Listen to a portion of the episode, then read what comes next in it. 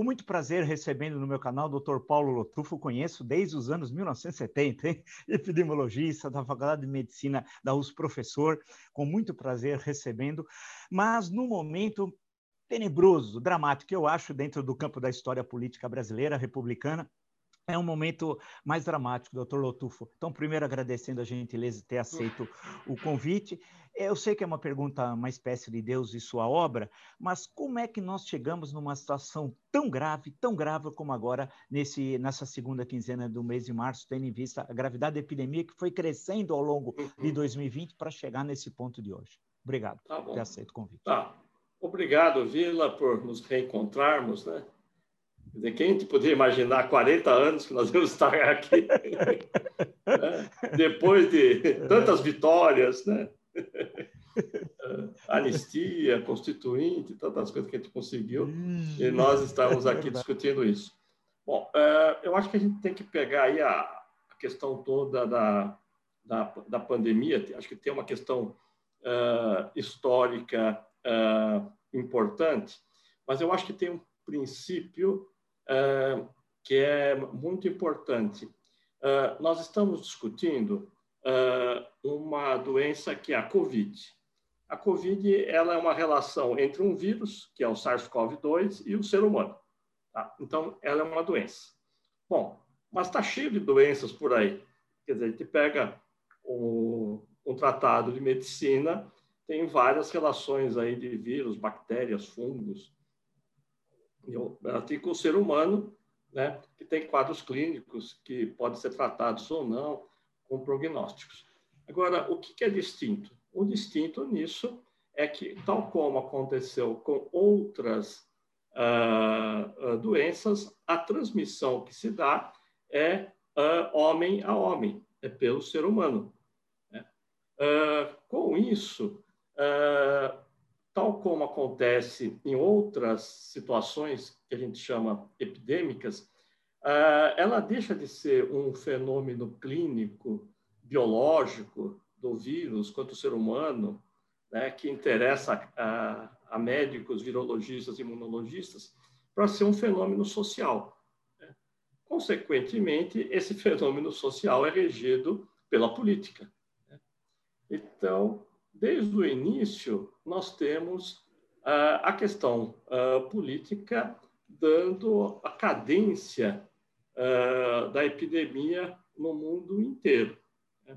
Então, acho que essa é uma questão muito importante. Aí eu acho que tem várias coisas que foram faladas e discutidas nesse período que precisam ser rediscutidas. a primeiro que a China segurou, escondeu né, o, a informação. Uh, quando nós vamos pegar tudo, tudo, tudo que tem de informação, o primeiro caso que se descobriu que era realmente a Covid foi em 17 de novembro. Mas, ah, mas isso foi visto retrospectivamente, depois. Né? Mas somente no início de dezembro de 19 começou a se ter a certeza, e quando se viu que existia um ciclo externo relacionado ao mercado lá de Wuhan, já era no final de dezembro, e aí as, as autoridades de Wuhan passam a informação para Beijing, e Beijing faz o lançamento quando recebe. Aí, Vila, é uma desgraça do calendário gregoriano. Né? chegou no Brasil, né? eu tenho assim, Associated Press e Reuters, no dia 31 de dezembro, às 18 horas. Né? Eu aposto quer dizer, que o mais fanático dos uh, seguidores de notícias, não sei o que lá, no dia das 6 horas da tarde do dia 31 de dezembro, estava fazendo outra coisa. Né? Estava bebendo, já estava bêbado, estava aprontando, só que alguma coisa estava fazendo, menos estando na internet. Tanto que essa notícia vai no dia primeiro não existe notícia no mundo inteiro. Né? Não houve repercussão. Porque 31 de dezembro ninguém presta atenção nas coisas. No dia 2 começa a aparecer algumas notícias. No dia 3, os americanos bombardeiam o aeroporto de Bagdá e mata o general da Guarda Revolucionária. Aí, durante uma semana, todo mundo achou que nós teríamos uma guerra nuclear. Lembra disso, né? Isso estava acontecendo. Lembro. Né? Então, mas e até então ninguém estava dando muita atenção uh, ao que estava se passando. Uh, Para não falar que estava todo mundo fora da internet, um, um pequeno laboratório lá na, perto de Boston, a Moderna, eles uh, viram a notícia, já sabiam mais ou menos do que poderia ser e já começaram a trabalhar imediatamente com a ideia da vacina. Né? Essa é uma coisa interessante. Bom, aí, uh, mas a China já estava trabalhando no dia 9 ela, de janeiro, ela coloca no ar aí, né? Ela entrega direitinho de quem se trata aquele vírus e a partir daí começa-se a trabalhar para fazerem os testes. Né? Ela deixou aberto, então ela começou a fazer teste, a Alemanha, a, a Coreia, o famoso RT-PCR, para identificar e, e, já começaram a pensar uh, na vacina e já começou a se ver a gravidade disso. Mas aí, Vila, aqui entra a questão que é muito importante, que é a questão política. Né? O, a China, nisso daí, ficou lisa até, porque ela começou a descrever os casos, publicar, mas entra o que se passou nos Estados Unidos uh, em uh, 2017. Quando o, o Trump assume, a diretoria do Centro de Controle de Defesa, o CDC, que fica em Atlanta, praticamente pediu demissão do presidente, porque eles sabiam que eles não iam conseguir trabalhar com o Trump, porque já existe todo o pessoal trumpista no Congresso estava atacando o CDC por várias questões de cunho ideológico, interesses econômicos. Bom, qual a importância disso? A importância é que o CDC em Atlanta, eu conheço o CDC conheço a OMS em Genebra. Né? É, quando você entra num e no outro, você vê, é uma diferença imensa. Né?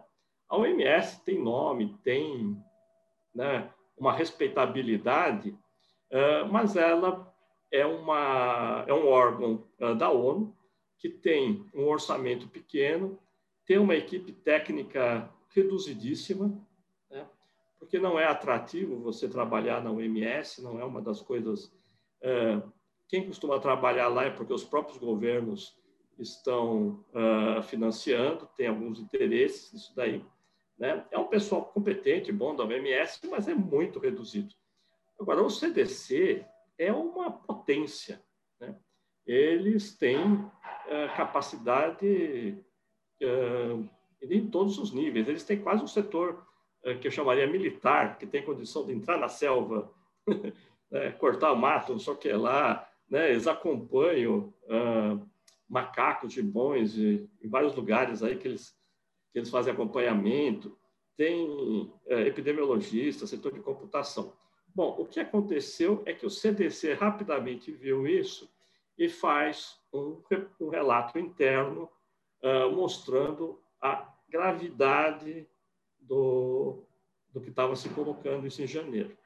No dia 9 de fevereiro, uh, isso chega na mão do Donald Trump, e o Donald Trump manda arquivar e tenta até que a, a diretora de doenças respiratórias do CDC seja demitida. Mas como o pessoal é funcionário público, tem estabilidade, ela, ela deve ter perdido a, a função dela de diretora, não foi demitida, mas o CDC foi esmagado. Por que eu falo isso do CDC? Porque quando nós tivemos a Zika, né, aqui no, no Brasil, em 2014, né, eu até brinquei aí com o pessoal do Nordeste que os Mariners tinham descido aqui. Né?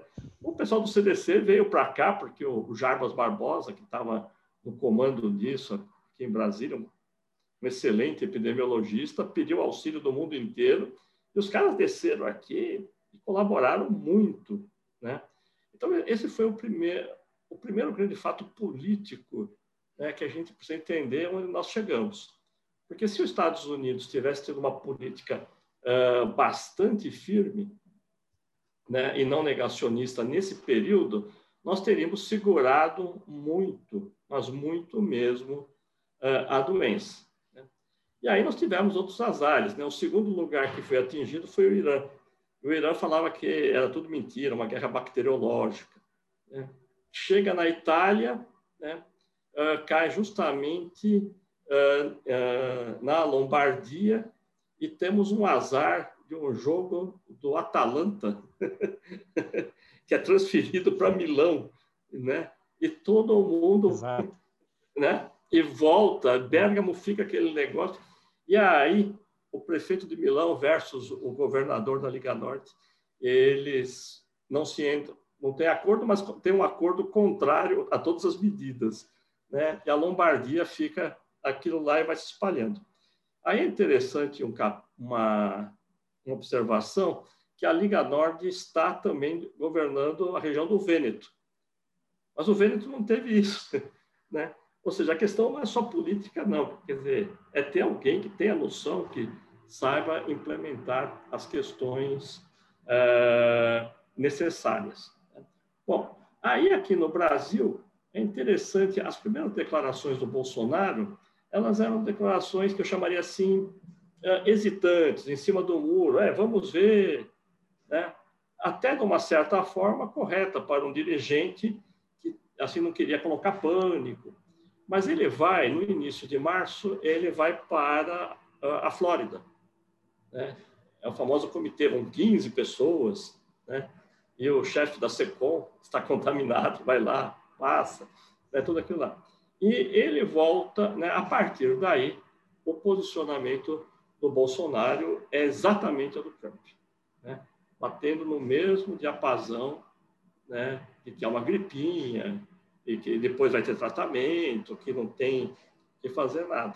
E aí, então, nós vivemos né, uma situação, Vila, que foi é, que é muito interessante, que eu chamo aí de uma guerra vetorial, né? Para quem se lembra aí da, dos vetores, né? Você tem um vetor que se instalou no Ministério da Saúde nos governos de Estado, uh, assumido por aquilo que seria, vamos dizer assim, academia, ciência, o mainstream da imprensa, uma parte considerável da, do, do Congresso, uh, a favor do distanciamento social como sendo a grande medida. E um negativismo por parte do Bolsonaro, alguns governadores, e também uh, dentro do, aí de, vários empresários. E, e é interessante é que esse vetor ele foi muito importante no início, porque aqui em São Paulo, né, aliás, essa é uma questão importante.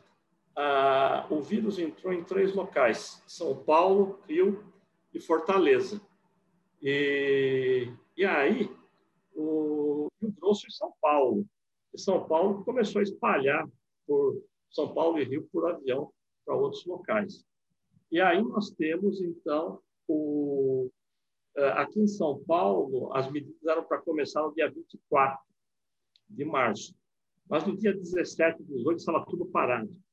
Dizer, a resposta que a população de São Paulo deu foi muito forte, extremamente positiva e teve um impacto muito grande em cortar o, o início da pandemia. O Rio de Janeiro também saiu bem, o Witzel, por incrível que pareça, hoje me uh, fizeram uma pergunta aí, um jornalista. Você acha que se o Witzel estivesse no governo do estado do Rio estaria melhor? Né? Eu tive que falar sim. Né? É meio difícil falar um negócio desse. Né? Eu falei sim. O, governador do Ceará também, né, com recursos ínfimos perto de São Paulo, também soube trabalhar bem. Então, nós estávamos segurando isso e Uh, mas só que, passada uma semana, o Bolsonaro vai na televisão, começa a atacar, e aí o, temos um outro fato, né? O Congresso atuou muito rápido para o auxílio emergencial. Houve uma compreensão da importância disso, mas né, é, ele foi retardado ao máximo. Então, depois de um tempo, nós, o, nosso, né, o nosso vetor resultante do, do no negacionismo do Bolsonaro, boicote, uh, atraso do auxílio emergencial do lado, e as ações de governadores, prefeitos, e, do outro lado, uh, nos levou a uma posição que uh, não era muito abaixo do previsto, em termos de mortes, que nós estávamos pre prevendo, né? mas também num número acima do que seria possível ser evitado. E esse foi o momento que se chegou, quando começou a ter o pagamento do, do auxílio emergencial, ah, começou a se ter ah, dois fenômenos. Né? Uma que se conseguiu segurar um pouco mais as pessoas, diminuir, e, ao mesmo tempo, o Bolsonaro ganhou créditos com isso. Né? E aí ele resolveu, então, aí, atacar o STF, fazer todas aquelas coisas nesse período. Mas aí o que aconteceu? Né? Aconteceu que é, essa foi um problema que, é, se tivesse uma liderança é, do governo federal, que foi o espalhamento da doença. Ela não precisava ter acontecido. Nós poderíamos ter segurado ela nesses locais, alguns outros. De que forma? É. De que forma, doutor? Como, como era pois possível é. concentrar pois em é. alguns focos isso, a expansão? Isso. É. É, aí que está, né? aí que existe um, um conceito básico uh, da saúde pública tem mais de 100 anos. Né? Quem trouxe isso aqui para o Brasil foi o, o Geraldo de Paula Souza, né? que dá o nome ao centro de saúde lá na Faculdade de Saúde Pública. O Geraldo de Paula Souza ele era uh, genro do Arnaldo Vieira de Carvalho, o doutor Arnaldo, e que era o diretor da Faculdade de Medicina e que envia o Paula Souza para ir para Estados Unidos para montar um Instituto de Higiene. É. E, e, e, nós montamos o nosso junto com a Johns Hopkins. Também estava montando, ele vem para cá e ele traz uh, uma proposta de, de controle de doenças infecciosas que uh, funcionou muito bem para tuberculose e para a hanseníase, que chama-se o contato e rastreamento. Então, é o seguinte, você tem um caso, bom, se você tem um caso, é porque ou alguém passou esse caso para essa pessoa, ou esse caso passou para essa outra pessoa. Então, você vai atrás do contactante. Né? E aí, você vai, uh, e você examina, né? na época se fazia o exame de escarro, para ver se a pessoa tinha tuberculose, examinava a pele para ver se tinha hanseníase, e você vai descartando e vai isolando os contactantes. Então, você tem toda uma rede né, que vai surgindo e você vai cortando essa rede. Bom, e nesse caso foi o que Taiwan fez, o que a própria China fez, o que Coreia, uh, os países orientais uh, fizeram. Eles foram indo atrás né, um por um. Aqui no Brasil, teve, teve alguns municípios que fizeram com sucesso. Então, você vai indo e você vai cortando isso dentro do seu local. A outra coisa é você impedir né, o, a maior transmissão que existe de vírus hoje, que é o avião. Né? O avião é, é imbatível. Por quê? Você coloca uma pessoa contaminada, né? imagina, eu saio, eu saio daqui de São Paulo, e vamos para o Recife. São três horas de voo. Né? E eu estou contaminando e fico tossindo lá. Quer dizer, então isso vai se espalhando. Né? Aí essas pessoas descem no Recife, né? Eh, um, dois terços ficam no Recife, espalham por lá, outro uh, terço vai para as outras cidades, vai para João Pessoa, Natal, uh, Maceió, né? E, e assim nós vamos tendo a disseminação. A outra coisa seria fazer um cordão sanitário. São Paulo, Rio, Fortaleza deveriam ter um cordão sanitário. Né? De você controlar, não deixar sair. O prefeito de Florianópolis fez isso, foi muito criticado à época, porque não deixava entrar carro com a chapa de São Paulo, não deixava ter. Estava né? certo isso daí. Né? Esse tipo de. que é o, cordão sanitário. Isso aconteceu na Itália também, né, com sucesso. Então, nós poderíamos ter uh, segurado essa onda e também uh, trabalhado de uma forma mais incisiva em testar os contactantes, os, os, sintomáticos. O que aconteceu aqui, né, essa é a coisa bem brasileira, o, os kits vieram, a maior parte ficaram em laboratórios privados, que venderam por 300, 400 reais, E qualquer pessoa que estava uh, tinha alguma coisa, ia lá, se auto uh, indicava, fazia o exame, né? E não tinha nenhum sentido esse exame. O, o exame tem sentido se você tem uh, você está partindo de um caso suspeito ou de um contato de um caso suspeito. Então, nós poderíamos ter segurado isso sim, se a gente aplicasse aquilo que a gente já sabe fazer há mais de 100 anos. O, voltando um pouco a, a, ao Paula Souza, é, a tuberculose no Brasil começa a cair né, antes do, dos antibióticos. Os antibióticos vão surgir depois da guerra, nos anos 50. Né? Mas o, a política de tuberculose era de você atrás dos contactantes e também tinha o isolamento. Né? Tanto que se construíram aí vários hospitais pelo Estado, né? tem um em Araraquara, tem outro, o Hospital do Mandaqui, aqui na capital, né? Tem vários, Campos de Jordão, né? tem até aquela história de que uh, a pressão aumentada, né? o ar mais rarefeito é oxigênio, né? tudo bobagem, mas as pessoas ficavam isoladas e não contaminavam os demais. Agora, deixa eu só pegar é, é, a política do, de, do cordão sanitário que poderia ter sido desenvolvida uhum. uh, e isso poderia ficar contido, portanto, o vírus e alguns desses uhum. focos onde tinha sido detectado, Sim. era possível ser feito, mas não passaria necessariamente já que o Brasil é um país de dimensões continentais, pelo governo federal, ou seja, ter uma coordenação que viesse de Brasília junto com os estados, uh, e isso parece que não ocorreu, ou estou enganado? É, sem dúvida, Vila, sem dúvida. Porque quando nós estamos falando, dizer, esse é o momento que você fala assim, até o poder nacional é, é pouco, né? Tem que ser o poder planetário mesmo, né? Porque o vírus não está nem aí, né? Não está nem aí com que língua você fala, cor do seu passaporte, religião, né? Ele, ele, quer se reproduzir, ele viu um outro lugar, ele vai, né? Aí que está. O, o poder do governo federal é total nisso daí, né? Assim, o poder não, a importância.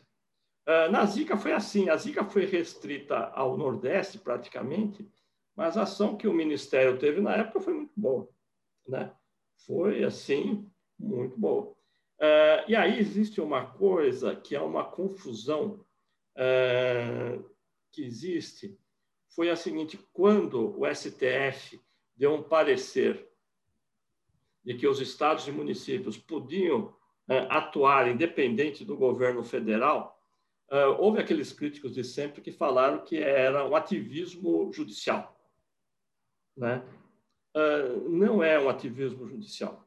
Né? E eu acho que, ao contrário, é um erro uh, da Constituição do SUS. O, aí tem uma coisa, Vila, que acho que você consegue lembrar junto comigo. Uh, quando teve a Constituinte, né, uh, eu, eu, eu era um ativista aí do SUS, né, e eu trabalhava na Prefeitura de São Paulo, e nós tínhamos muito poder na mão do governo federal do antigo INAMPS. Né? Então, nós tínhamos uma visão uh, radicalmente municipalista, né? e que, uh, que foi dominante. Né? Então, a Constituição do SUS, na, na, própria Constituição e depois na Lei 8080, ela fortaleceu muito os municípios, o que é corretíssimo.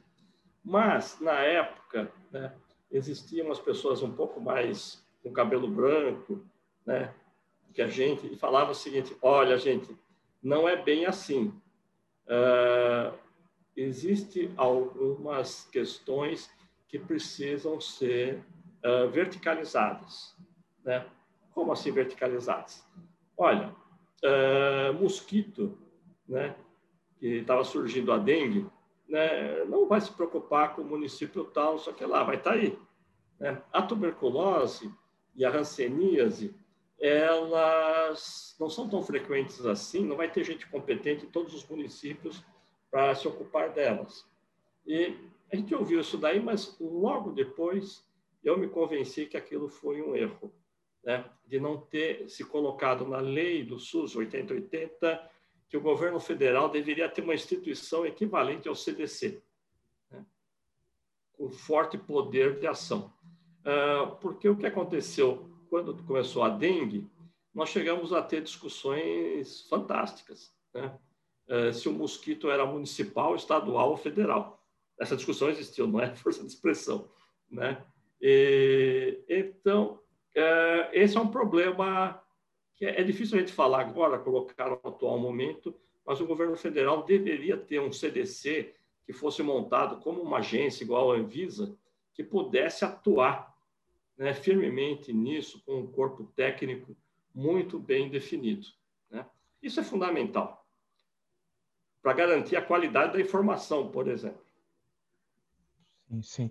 Nós estamos agora vivendo um, momento caótico, tal, não? Colapso no sistema de saúde e não é de uma cidade, de um estado, mas isso se espalhou Sim. por boa parte do Brasil há, há receio de falta de equipamentos, de remédios, além de profissionais é, treinados, hum. eu fico imaginando uh, o intensivista, que precisa ser alguém que efetivamente hum. tenha o domínio sim, sim. daqueles uhum. equipamentos, que não é uma coisa simples. A gente não forma um intensivista em uma hora, duas horas, três dias, né? um uhum. processo complexo uhum. tal. Uh, nós estamos passando, portanto, por um momento difícil. Não temos, uh, não tem vacinas em número suficiente.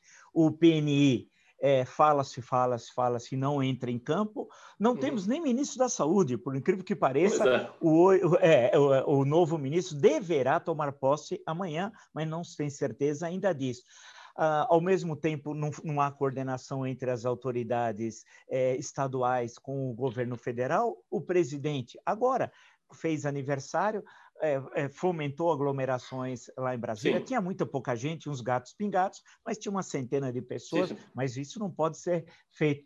Eu pergunto justamente a, a, a você o seguinte: como sair dessa? Quer dizer, é, porque a impressão que dá eu, que não sou especialista, trabalho na área da história, mas eu fico imaginando que nós vamos percorrer o ano de 2021 assim, sem a vacinação é, efetiva, e pode ser que do jeito que está indo, nós vamos entrar em 2022. Quer dizer, isso quando já tem países grandes, como populacionalmente uhum. falando, como os Estados Unidos, que já avançou na vacinação, né? É, o que, que vai acontecer conosco? Pois é, é, eu acho que a questão é muito mais política, né? do que está na, na, nossa esfera, né? Quer dizer, na hora que eu vejo aquele manifesto dos economistas, né? É, onde você tem do Pastor e até o Guido Mantega assinando, Pércio Arida, uh, né?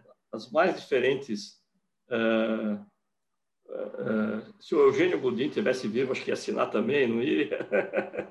né? O Simons, todo mundo lá né? apoiando aquilo ali o, eu acho que começa a mostrar uma certa virada aí, né? O setor aí do big business aí tá começa a retirar o, o time de campo, né?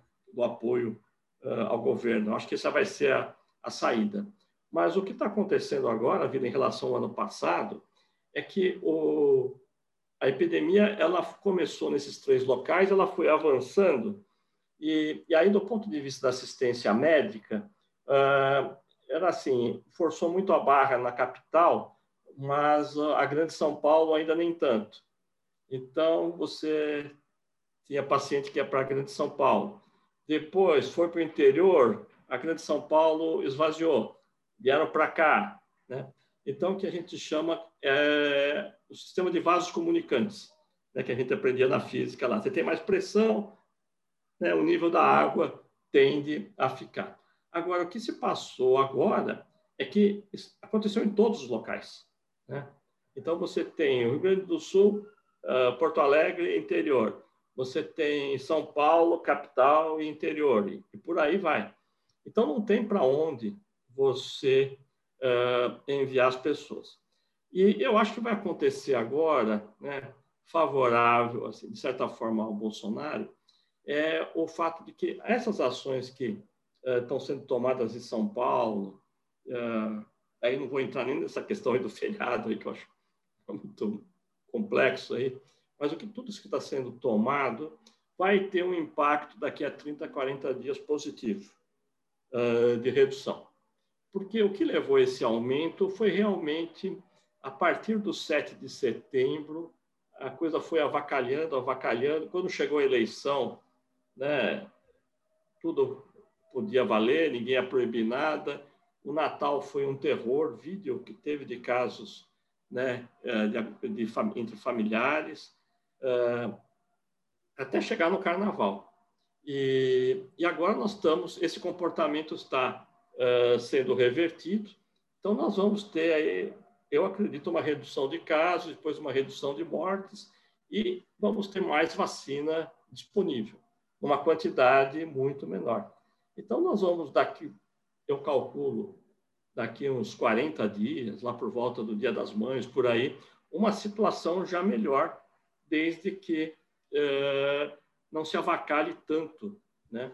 Eh, eu não sei quanto que é o poder que o Bolsonaro terá no futuro, assim, no futuro imediato agora, de impedir todas essas ações. Né? Eh, então, acho que nós estamos... Essa, essa é a minha previsão. Né? Tem, tem gente jogando né, na, jogando no catastrofismo uh, como se a coisa somente fosse aumentar. Não, as ações que estão sendo tomadas, elas vão ter efeito. Né? A vacina também. A questão toda é que o nível uh, ainda é altíssimo. Né? E uma questão, a gente, uh, técnico, a gente, a gente fala umas coisas nós estamos, quando eu falo que vai melhorar, eu falo na desaceleração de casos, né? não significa necessariamente no aumento de casos, né? Então, os casos vão estar aumentando, né, proporcionalmente em relação ao tempo anterior, uh, muito menos, mas eles vão estar uh, aumentando e ficando no valor alto. Né? Então, essa é uma questão. Para mim, maio, nós já vamos ter uma boa desacelerada uh, da curva, já com uma certa redução, né? se tudo que estiver acontecendo agora for uh, bem encaminhado.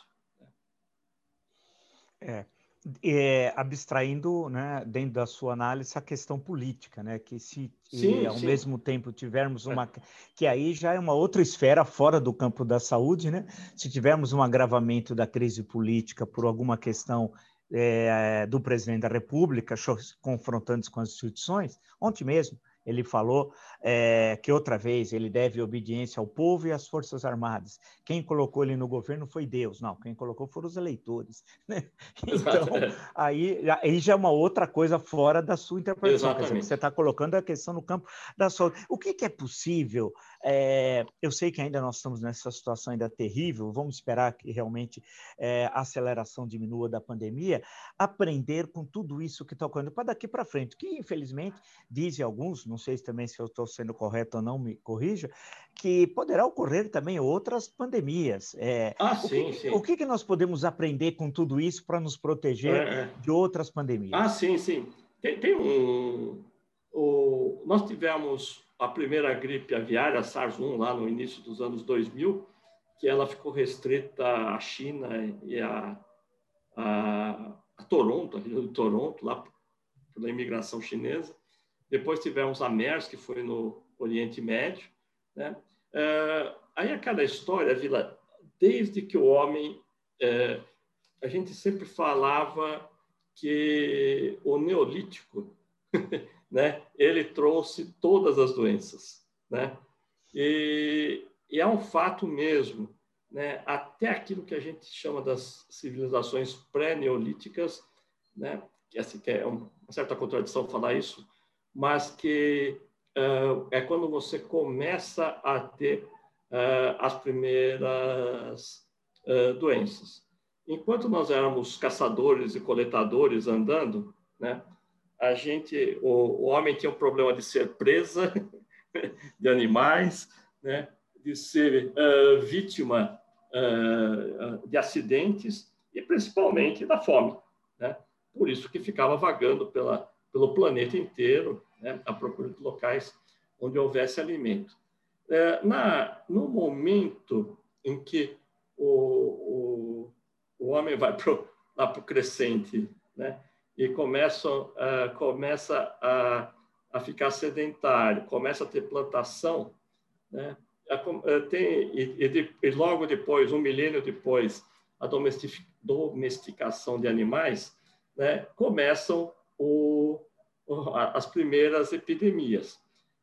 uma delas é a peste bubônica, a famosa peste negra, É, a peste negra ela começa nas primeiras, uh, nos primeiros uh, aglomerações, não, nas primeiras, uh, nem sei se vilarejos a gente pode falar, da humanidade. Por quê? Eles têm o trigo, né? E precisa guardar o trigo, né? E existe o celeiro. E não só o homem é, e não só o homem é, é migrante, mas o rato também é migrante, né?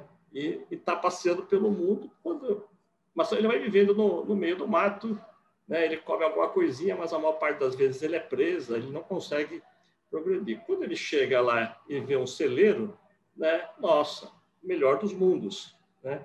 Então os ratos começam a se reproduzir. E aí o homem já circulava e ele traz lá do Oriente, da região lá do Kirguistão, o Uzbequistão, aquele pedaço da Ásia Central, né, ele traz um vírus que é endêmico, um vírus, desculpa, uh, uma, uma bactéria dentro de uma pulga que é endêmica, né, que é a Yersinia pestis, e essa passa a contaminar o, o, os ratos que estão nos celeiros e aí você começa a ter as várias uh, as pestes que vão acontecendo, né? Assim pela peste bubônica. Quando o homem começa a domesticar uh, os animais, ele pega a doença uh, dos homens, do, dos animais. Então, a tuberculose, ela veio o, do gado, o sarampo veio do gado, o, a, a gripe, né? A gripe, ela vem do porco e vem também das aves. O, resfriado do cavalo, né? pelo convívio que você vai tendo. E aí aquela coisa que né, você deve ter explicado já várias vezes aí nos, na história, né? A população europeia, por milênios, foi tendo contato com uh, esses vírus, né? Com esses patógenos, foram desenvolvendo imunidade, e quando isso e quando essas doenças chegavam uh, às Américas, foi a catástrofe uh, que se passou, né? Então, essa história, quer dizer, o homem sempre uh, vai estar criando problemas para ele mesmo nas suas atividades, né? Então, todas as doenças são provenientes da ação do homem. Isso vai acontecer e o que nós temos que ficar cada vez mais atentos a isso. Agora, nesse caso, né, pegando assim, é, eu acho, quer dizer, hoje eu estava vendo uma reportagem aí falando uh, que o home office foi tão intenso no mundo que se calcula que metade dos escritórios nos Estados Unidos, já se fala isso em São Paulo também, ficaram fechados. Né?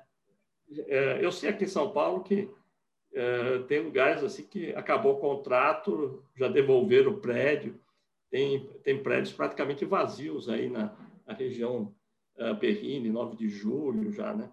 Uh, então, é, nós temos que repensar as cidades dentro de uma perspectiva mais saudável. Né? Por exemplo, uh, nós tivemos uma coisa que foi o fim do, da, do comércio de rua né? e a criação de shopping centers. Né? Assim, uma coisa né? que eu sempre achei assim bastante claustrofóbica, horrível, sei lá.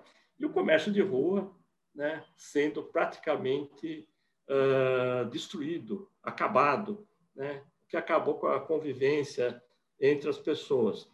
Uh, essa, por exemplo, é uma das coisas que a gente tem que repensar nas cidades. Né? Uh, por que, que nós temos que ter grandes clubes, condomínios? Né? Não podemos ter praças mais praças, praças bem equipadas, né? É, é, onde as pessoas possam fazer seus exercícios junto com os outros, de uma forma comunitária. Eu acho que esse é um dos pontos que nós vamos ter que pensar muito. E a outra coisa, Vila, que a gente, é, eu como professor, como você também, você deve ter tido uma, um incômodo muito grande com a arquitetura das escolas. Né? É, eu tenho uma bronca imensa tem algumas salas de aula que fazem tudo plano, você não consegue ver ninguém. Né? Essa é uma outra coisa que tem que se repensar muito, né? a arquitetura das escolas. Né? Elas não só do ponto de vista de propiciar um ensino mais adequado, presencial mais adequado, como também de ser uma coisa que tenha critérios de segurança muito mais bem estipulados. Né? Eu acho que esse é o nosso futuro aí, quer dizer, de uma forma, resolvendo isso daqui a um ano, por aí, né? se a gente quiser repensar a sociedade, nós temos que repensar muito nisso. Né? Mais vida uh, comunitária, aberta, menos locais reclusos. Né? Uh, essa, para mim, é uma das lições que nós temos uh, aprendido aí durante a pandemia. Deixa eu colocar uma última questão. você fez até um histórico, lembrando, é, veio lá da China a Covid-19, veio da China, passou pelo Irã, foi um desastre no Irã, e aí misturou-se religião com ciência, quer dizer, queimar hospitais, onde, é. um horror. Tal. Aí foi indo, passou, chegou à Itália, aí teve esse célebre jogo uh, da Atalanta com o Valência, da Liga Europa, lá em Milão, né? Foi aquela é foi uma, uma bomba, né? Bactéria foi um horror, foi. tudo aquilo. Aí foi, passou pela França, Reino Unido, pelo início atravessou o Atlântico e chegou aos Estados Unidos. E nós aqui no Brasil acompanhando tudo isso, sabendo que sim, sim. tinha um problema que estava vindo lá do Oriente, estava vindo. Portanto, era uma tragédia eh, literalmente anunciada, né? Porque Exatamente. Estava vindo. Aí quando vem o primeiro caso aqui, é, acho que o primeiro óbito eu não tenho com certeza se é 12 de março do ano 12, passado. 12 de março. Assim. 12 de março. A questão que eu coloco era justamente essa para a gente fechar essa nossa conversa. É, se nós estamos sabendo que isso está vindo, está vindo, está vindo, nós não poderíamos já com antecedência já ter construído, eu sei que inevitavelmente seríamos atingidos, né? mas uhum. uma espécie de barreira sanitária assim é, do país, a sua lembrança dos voos, né? Eu fico sempre imaginando quando estavam transportando doentes de Manaus para. Tinha de transportar, porque Manaus estava explodindo, mas ao transportar, estava contaminando também os outros estados, porque, presumo eu, eu, eu, sou, eu tenho uma ignorância absoluta nisso, mas no transporte deve ter ficado os aviões contaminados também, né? Uhum. Nesse transporte do, dos infectados. Mas deixando um pouco isso de lado, nós não, não, não perdemos muito tempo na, na forma de reação e quando formos reagir, você identificou as questões políticas, mudança de uhum. ministério, saída sim. do Mandetta, entrou o Tati, ficou menos de um mês, aí sim, veio um general. É, é, a tragédia, nós não poderíamos hoje, ao invés de, é terrível falar, fazer essa conta, vamos chegar a 300 mil mortos essa semana, infelizmente. Uhum. ter 30 mil mortos já seria muito, claro, mas nós Sim. estaríamos, entre aspas, economizando 270 mil. Será que não faltou justamente essa ação preventiva? Sem dúvida, sem dúvida. É, parte é, veio pelo exemplo americano. Né? Uh, eu estava em fevereiro nos Estados Unidos, eu estava lá no Arizona, que já tinha uns 10 casos, e estava todo mundo lá numa boa, não falava nada. Né? Uh, era assim, né? e um congresso de epidemiologistas lá, e o pessoal não estava ah, porque não estava ainda, não fazia parte da mídia, uma situação pior do que do Brasil. Ah, eu saí no dia 6 de março, ah, saí de Fênix, fui para Chicago, não tinha um aviso sobre a pandemia nesses dois. Cheguei em Guarulhos, por incrível que pareça, tinha um negocinho ali, mais ou menos, né? mas era muito pouco. se nós tivéssemos desde o início, né, já em janeiro, e olha só, nós já tínhamos repatriado o pessoal que estava na China, em Wuhan, né, exato, que foi em janeiro, exato. ou seja, a gente já sabia das coisas. Né? Se a partir daí nós tivéssemos já em janeiro né, feito né, um controle rigoroso, e não pensando só na China, pensando em tudo, né, um controle rigor, rigoroso dos aeroportos, seguindo uh, critérios rígidos de, de limpeza do avião, né? Porque um, da, um dos grandes equívocos que as pessoas achavam que era o, né, a pessoa rica que foi para uh, a Itália, uh, veio para cá e trouxe a doença. Não, é o primeiro que não é só rico que viaja de avião. Né? Isso é coisa do Paulo Guedes, lá com as empregadas domésticas no, no, na Disneyland. Uh, segundo, que tem todo o pessoal que trabalha no aeroporto, né, uh, que foi sendo contaminado. Eu imagino o número de taxistas, né, uh, que teve contato com o pessoal nesse período, né? e como isso daí foi se espalhando. Então, esse controle, se tivesse sido feito a rigor nos grandes aeroportos, nós teríamos segurado bastante. Né? E depois nós tivéssemos colocado o nosso serviço de atenção primária totalmente adiante disso. E aí teve erros graves. Né? Uma delas falava assim: olha, se você ah, tá, não precisa vir no pronto-socorro, não, fique em casa. Né? Era o contrário, você deveria ter ido não para um hospital, mas para uma unidade básica e ser feito aí aquilo que eu falei aí do Paula Souza, trouxe aí há mais de 100 anos. Né? Nós teríamos, sem dúvida alguma, uh, tido um controle maior. Mas, desse, aí, mas aí é o seguinte, né? nós já tínhamos um Ministério da Saúde bastante enfraquecido. O, lembrar que essa é uma questão importante, Vila, que há um bom tempo que o Ministério da Saúde foi perdendo grandes quadros. Né? Grandes quadros se aposentaram, não foram repostos. Depois, o, dentro dos municípios, também equipes técnicas não foram sendo repostas. Então, nós já estávamos numa uma coisa fragilizada pré-governo Bolsonaro, já, né? uma coisa que já tinha um bom tempo, já estava acontecendo isso. Tanto que já tinha queda na cobertura de vacinação já desde 2012, 13, mais ou menos, a gente já estava observando queda nisso daí. Né? Então, nós também estávamos meio fraquejados. Mas, se nós estivéssemos com o espírito que teve aí em relação à Zika, né, que foi em 14 até, né? É, é, até 14 nós estamos com um pessoal muito bom. Se nós tivéssemos tido aquela garra da Zika, né, nossa, nós teríamos controlado muito, muito, muito. Né? Faltou, então, a gente pode dizer, para concluir, que o que é, faltou planejamento, competência técnica, como que nós Olha, definiríamos assim? O, o definidor maior, total, total, total, é, sem dúvida alguma, governo federal, né? Porque se você tem um presidente que chega e fala assim, uh, não, o vírus não vai entrar aqui, eu vou dar porrada no vírus, só que lá, né? E, e deixar todo mundo à vontade para fazer isso daí, aí os grupos técnicos vão debater, vão bater um pouco a cabeça, mas vão chegar num, num grande grau uh, de acerto. Né? Tem, tem histórias muito interessantes, né?